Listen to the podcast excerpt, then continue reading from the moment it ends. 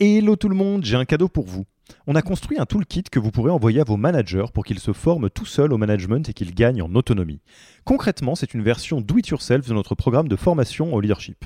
On a pris notre formation, on en a fait une version écrite sur Notion, une version vidéo avec plus de 9 heures de bonnes pratiques managériales et même une version podcast pour devenir super fort en management en faisant son running. Beaucoup de gens vendent ce genre de truc, nous on pense que ça doit être gratuit.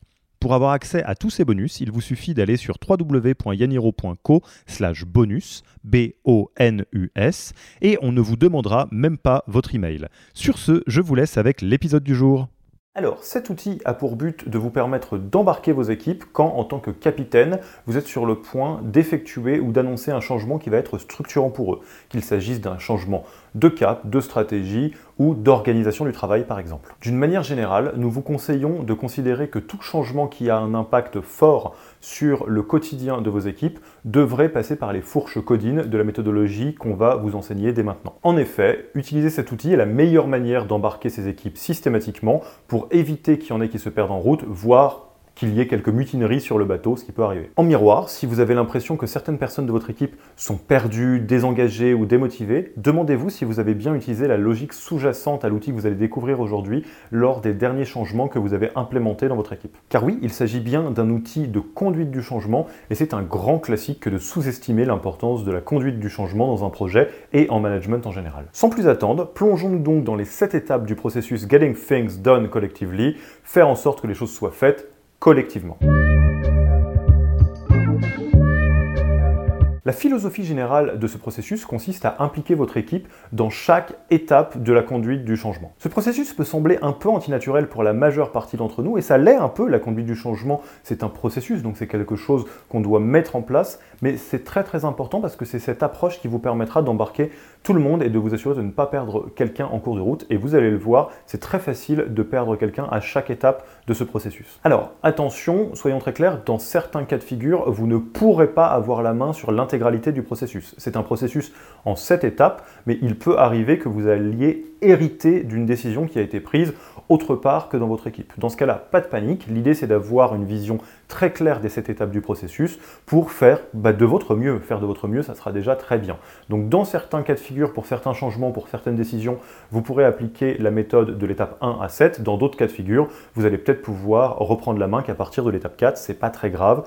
Faites de votre mieux, ça sera déjà très bien. Bref, sans plus attendre, on va commencer par l'étape 1, le tout début.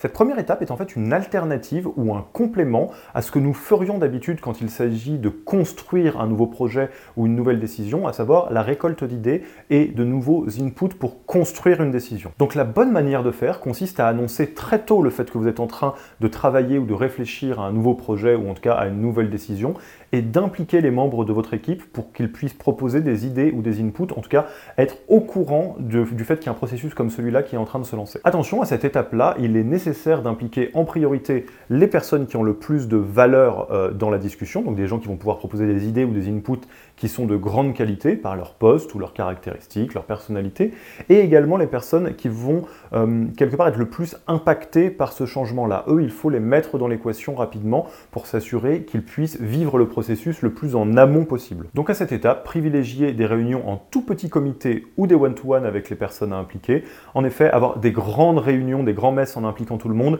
ça va être du défocus et vous allez perdre du temps vous-même et faire perdre du temps à des personnes qui n'ont pas vraiment de raison d'être dans cette réunion. Donc on évite la réunionnalité aiguë, on peut leur en parler, un peu parler un petit peu à tout le monde du fait que vous êtes en train de travailler là-dessus, mais n'impliquez que les personnes qui ont vraiment de l'impact dans la décision, soit parce qu'ils ont des bons inputs à proposer, soit parce qu'ils vont être touchés par ce changement. Évidemment, dans les échanges, prenez le temps de faire parler les plus timides et pas seulement ceux qui sont extrêmement extravertis. Donc à cette étape-là, vous avez généré tout un tas de propositions plus ou moins structurées avec les personnes clés à impliquer dans le projet. Maintenant, l'idée c'est de consolider toute cette matière brute. Donc ce travail, vous pouvez le faire avec les mêmes personnes qu'à l'étape 1. L'idée c'est peut-être par contre de privilégier un temps d'échange un peu différent. Dans l'étape 1, on est plutôt dans un échange d'opinions ou bien en essayant de structurer des inputs, en se laissant peut-être du temps entre les réunions pour aller chercher euh, des, nouvelles choses à ajouter euh, dans l'équation voire du brainstorming. Là, on est là pour consolider, donc ça va être une réunion de travail où on va évaluer un peu la matière brute ensemble. Donc c'est pas inintéressant de séparer les types de réunions. Attention, l'objectif à cette étape, ce n'est pas d'évaluer, mais bien de renforcer chaque proposition.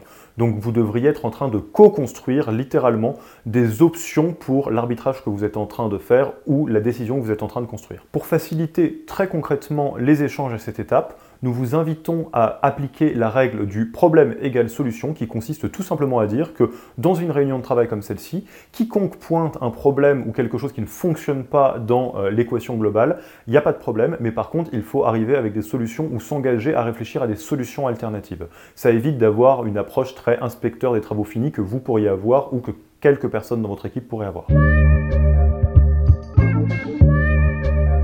Vous avez entamé un travail de production de matière pour construire un peu des options pour vos différents arbitrages. Vous êtes arrivé à une logique de consolidation avec les bonnes personnes.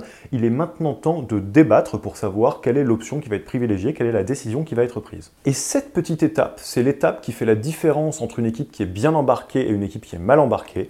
Quelque chose qui n'est pas logique, qui n'est pas naturel, auquel on ne pense pas. C'est le fait de séparer les étapes où on débat des options qui sont mises sur la table des moments où on décide. Et alors laissez-moi vous dire que si vous avez des meetings qui servent à débattre, dans lesquels il est clair qu'on ne va pas décider à la fin du meeting, puis des meetings dans lesquels vous décidez, ça va changer. En effet, le fait de décaler la décision, ça fait vraiment des miracles parce que on va passer d'une situation où la plupart d'entre nous dans ces cas-là vont essayer de faire passer leurs idées en force ou leur option préférée en force. En effet, hein, on va essayer d'évaluer l'idée mais sous un bon angle parce qu'à la fin on décide. Et là, on peut vraiment tous se mettre dans une logique où on prend chaque option comme une boîte à casser, où on essaye de voir ce qui marche, ce qui marche pas de la manière la plus globale possible parce qu'on n'a pas la pression de se dire qu'on doit faire passer une décision dans ce, dans ce meeting-là. Évidemment, cette approche ne fonctionne que s'il y a une deadline à cette phase de débat. C'est très important d'avoir une phase de débat parce qu'il y a des personnes qui ont besoin de débattre pour se faire une opinion, donc ça fait partie du processus du changement, et globalement, ça vous permet d'avoir une meilleure évaluation plus fine de chaque option. Pour autant, si vous allez dans un débat sans fin qui n'a pas de deadline de décision, vous risquez de ne pas être très efficient. Donc une bonne deadline fixe, connue de tous, ça permet à ceux et celles qui ont besoin de s'exprimer, qui ont besoin de débattre, de trouver leur place pour s'exprimer, et de celles et ceux qui ont besoin d'efficacité, de ne pas avoir l'impression qu'on va être dans un débat sans fin, ils vont se sentir rassurés par le fait que à telle date on tranche. Côté casting, faites ça avec les mêmes que les premières étapes, et côté planning, il n'y a pas de règle absolue, on vous laisse juge de ça, ça dépend un petit peu du projet, des profils de votre équipe. L'idée c'est en tous les cas d'avoir une période de débat avant le temps de décision. Cas particulier, quel est le à impliquer quand on parle d'une décision qui va impliquer toute l'équipe. Alors, la règle de base de casting, c'est d'impliquer les mêmes que dans l'étape 1 et 2, mais dans certains cas de figure, au moment de cette étape de débat, vous devriez impliquer toute l'équipe. En effet, quand c'est une décision qui va impliquer et qui va avoir des répercussions sur toute votre équipe, au moment du débat, vous voulez commencer à ouvrir grand les vannes pour impliquer tout le monde. Là encore, il n'y a pas de règle absolue, vous faites attention à impliquer les bonnes personnes en fonction du contexte, c'est votre job, donc on vous fait confiance là-dessus. On arrive enfin à la phase de décision, et c'est là toute la magie d'introduire une phase de débat et de la séparer de la phase de décision. C'est que si vous avez eu une phase de débat qui était bien faite sainement avec toutes les bonnes personnes, normalement la phase de décision est extrêmement simple parce que la bonne solution, la bonne option devrait émerger d'elle-même. En effet, si vous avez eu les bonnes personnes autour de la table, que vous avez bien clarifié, bien débattu, il ne va pas y avoir de guerre de chapelle, il ne va pas y avoir de zone de flou, vous serez dans une situation où les choses seront aussi claires que, possible quand il s'agit de trouver quelle est la bonne option, et donc voilà, ça devrait se faire tout seul. En termes de casting, dans 99% des cas, c'est évidemment les mêmes qu'à l'étape du débat. Vous débattez ensemble, vous décidez ensemble. Alors là, normalement, à cette étape, il y en a certaines ou certains d'entre vous qui tiquent en vous disant mais est-ce que je vais devoir toujours tout décider avec tout le monde? Vous inquiétez pas, on en reparle à la fin de la vidéo, c'est promis. Cette étape est bien souvent oubliée alors qu'elle fait gagner un temps fou dans la phase d'implémentation Comme je vous le disais, c'est possible d'avoir des gens qui sont perdus ou qui sont laissés de côté à chaque étape et cette étape ne fait pas exception. Prenez la liste des personnes qui ont été impliquées dans la phase de débat et de décision et posez-vous la question de est-ce qu'il y a d'autres personnes qui vont être impliquées de très près ou de très loin par la décision qui va être prise? Donc, dans le cas où la décision et le débat n'ont pas été faits avec toute l'équipe, il y a déjà toute l'équipe, mais c'est le moment d'ouvrir grand les vannes sur les équipes qui sont à côté de vous, au-dessus Et l'idée à ce stade-là, ce n'est pas de débattre ou de décider avec elles, la décision a déjà été prise, mais c'est de les informer le plus tôt possible et de répondre à toutes leurs questions pour s'assurer qu'elles ne découvrent pas, qu'elles ne subissent pas ce changement dont vous êtes l'auteur. Comment on fait ça? Eh ben, c'est très facile, on invite toutes les personnes concernées dans un meeting dédié et on prépare sa plus belle casquette de capitaine et d'empathie pour à la fois faire un travail de présentation de ce qui va se passer pendant à peu près un quart à un tiers de la présentation, puis de laisser tout le temps restant, donc les trois quarts ou les deux tiers de la présentation, en questions-réponses. Donc globalement, vous dites voilà, voilà ce qui va se passer, on vous écoute, on répond à toutes vos questions et quand on a les réponses, on vous les partagera, promis. Et quand vous allez vous retrouver devant votre feuille pour essayer de structurer votre discours sur la partie présentation, rappelez-vous bien que l'objectif c'est d'aider votre auditoire à passer par les mêmes étapes que celles que vous avez vécues qui vous permettent d'être convaincu que la solution que vous avez euh, choisie et la bonne. Eux, ils débarquent. Donc l'idée, c'est de faire preuve de pédagogie quand il s'agit de présenter ce que vous allez présenter et d'empathie quand ils vous vont poser des questions qui nécessairement sont des questions de quelqu'un qui se raccroche aux branches à cette étape-là du processus. La décision a été prise, tout le monde a été mis au courant, il est maintenant temps de passer dans le dur de l'exécution évidemment. Le temps des étapes 1 à 5 a été bien investi, c'était du temps passé en réunion avec tout un tas de personnes, mais ça vous permet de ne pas perdre du temps plus tard en essayant de réembarquer des gens ou en ayant des gens qui sont braqués parce qu'ils vont être réfractaires au changement. Ceci étant, maintenant on passe dans la phase où on oublie les réunions, on bloque du temps dans les agendas. Maintenant l'idée c'est que chacun sache ce qu'il a à faire sur le navire et se mette en mode exécution. Et là, en tant que capitaine, vous avez un double rôle à jouer. Évidemment, le rôle d'exécuter vous-même, quel que soit ce que vous avez sur votre to-do suite à ce changement. Vous avez sûrement des choses à faire. Donc bloquez du temps dans votre agenda, organisez-vous bien. Et vous devez protéger votre équipe de toutes les manifestations extérieures, tout ce qui peut être du défocus, pour vous assurer qu'il soit vraiment dans l'exécution de ce qui a été décidé en amont. Rappelez-vous, faire perdre du temps à votre équipe ou ne pas les protéger de sollicitations inutiles va pas vous aider à atteindre votre North Star métrique de manager. Je le rappelle, qu'est-ce que c'est? Augmenter durablement dans le temps les résultats de l'équipe. Là encore, faites bien attention à qui vous impliquez et assurez-vous d'être dans le juste équilibre. Résistez à l'extrême de faire vos retours d'expérience seul, ça ne va pas servir à grand chose parce que vous pourriez apprendre plusieurs autres choses en prenant des angles différents par des membres de votre équipe et vous pourrez vous assurer d'un apprentissage collectif plutôt que votre seul apprentissage. Mais résistez aussi à l'envie d'impliquer tout le monde parce que de nouveau, ça crée beaucoup beaucoup de réunions, c'est beaucoup de temps passé, pas nécessairement de la manière la plus utile. Donc là, pareil, pas de règle absolue, c'est à vous de décider. Alors, quelques cas particuliers qui viennent compliquer un peu cette équation du processus Getting Things Done. Qu'est-ce qui se passe si je ne suis pas décisionnaire et que je parle d'une décision qui vient d'en haut? Dans ce cas de figure, prenez le temps de vous embarquer vous-même sur cette décision. Ça c'est crucial, vous n'arriverez pas à transmettre correctement une décision dans laquelle vous n'êtes pas vous-même embarqué. Donc là, toutes les techniques fonctionnent. Allez voir votre N plus 1 ou la personne dont la décision vient, posez des questions, essayez de trouver ce dont vous avez besoin pour y croire ou vous sentir impliqué. Une fois que c'est fait, reprenez le processus Getting Things Done Collectively à partir de l'étape 5, l'étape convaincre. C'est-à-dire, partez du principe que la décision a été prise, on ne va pas remonter plus loin que ça, on ne va pas refaire une décision, c'est pas possible. Donc, à partir de l'étape 5, vous devez euh, convaincre les personnes qui n'ont pas été impliquées dans le débat et la décision, à savoir vous-même et les membres de votre équipe. Donc, retour à cette étape-là, on présente la décision, on fait une étape question-réponse pour euh, apporter des réponses quand vous les avez aux membres de votre équipe. C'est pour ça qu'il est crucial d'être convaincu vous-même avant de vous lancer là-dedans. Évidemment, n'hésitez pas à impliquer votre N plus 1 dans ce processus au besoin. Deuxième cas particulier qui correspond à la question que vous vous posez sûrement, quelle est la frontière entre tout décider tout le temps avec tout le monde et décider les choses tout seul? Est-ce qu'il y a des décisions que j'ai le droit de prendre seul ou à plus petit comité? Alors pour bien comprendre la nuance de cette question-là, il faut bien séparer l'étape de la décision et tout ce qui est avant et tout ce qui est après.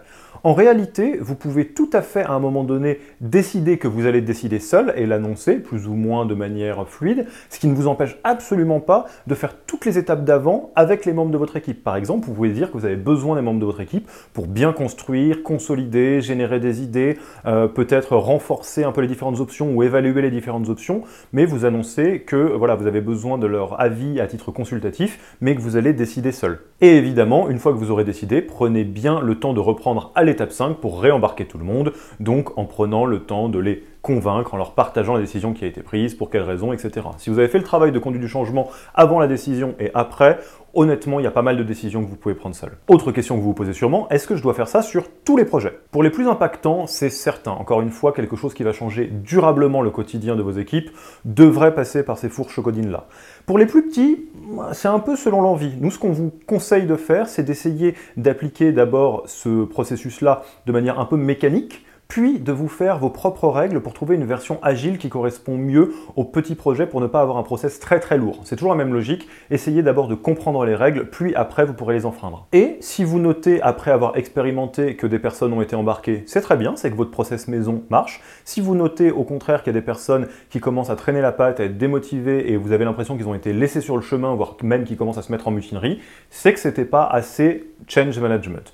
Mais de toute façon, vous allez avoir l'étape 7 de retour d'expérience pour vous assurer de ce point-là à chaque fois. Dernier cas particulier, le cas des organisations full remote ou asynchrones, les organisations dans lesquelles il y a peu ou pas de rencontres physiques et donc peu ou pas de réunions. Dans ce cas-là, aucun problème. L'idée, ce n'est pas d'appliquer by the book ce que je viens de vous dire, donc de manière bête et méchante, c'est de comprendre la logique sous-jacente de qui est impliqué à quelle étape et de trouver une manière qui correspond à votre organisation. Donc on peut évidemment utiliser des documents partagés, des Trello, différents outils de knowledge management. L'idée, c'est toujours la même chose, c'est de savoir qui est impliqué à quelle étape comment les impliquer. La réunion est un automatisme dans les organisations qui sont non remote. On n'est pas obligé de faire comme ça et vous pouvez utiliser des processus qui fonctionnent déjà très bien chez vous et de juste surfer sur un mode de fonctionnement actuel. Alors ça peut sembler très effrayant et très coûteux en temps comme processus, mais n'oubliez pas que la logique c'est d'investir du temps intelligemment en amont pour ne pas avoir à en perdre plus tard. Et laissez-moi vous dire que c'est très très compliqué, surtout dans des organisations un peu grandes, de faire l'impasse sur ce sujet-là et que si vous allez très très vite dans la phase de décision, vous allez vous en mordre les doigts parce que vous allez devoir rétro-pédaler assez vite quand certains membres de votre équipe, si ce n'est pas toute votre équipe, va vous faire prendre conscience qu'ils ne vous suivent pas du tout. Enfin, pour vous jeter à l'eau, il y a pas 36 solutions. La meilleure manière de commencer, c'est de prendre une approche systématique et un petit peu protocolaire, si j'ose dire, donc de suivre étape par étape tout ce qu'on vient de vous dire, les sept différentes étapes, donc profiter d'un prochain projet pour faire cela. Et seulement une fois que vous aurez vraiment vécu chaque étape, vous pourrez prendre des libertés et adapter cela à votre organisation et à votre équipe. En effet, vous pourrez vous rendre compte de ce qui fonctionne particulièrement bien chez vous et des choses qui sont bien sur papier, mais qui fonctionnent finalement pas tant que ça. L'idée, encore une fois, c'est de faire du sur-mesure, mais pour faire du sur-mesure, c'est pas mal de partir des bonnes pratiques qui existent déjà. Je vous fais confiance pour trouver un futur projet pour mettre ça en place depuis l'étape 1. N'oubliez pas d'utiliser la communauté pour échanger avec vos pairs, avec les différents membres de la promo, pour avoir des témoignages, des retours, des fails, des réussites. Et moi, je vous dis rendez-vous dans la visio pour en parler si vous voulez. À bientôt Merci d'avoir écouté cet épisode. Petit rappel, si ce n'est pas encore fait, pour accéder à notre formation en management dans sa version gratuite, il vous suffit d'aller sur www.yaniro.co bonus, B-O-N-U-S. Vous y trouverez gratuitement toute notre formation en version vidéo podcast et la boîte à outils des meilleures pratiques du management dans un Notion récapitulatif. Et on ne vous demandera même pas votre email. Profitez bien de cette formation gratuite, envoyez-la à tous vos managers et à mercredi prochain pour un prochain épisode.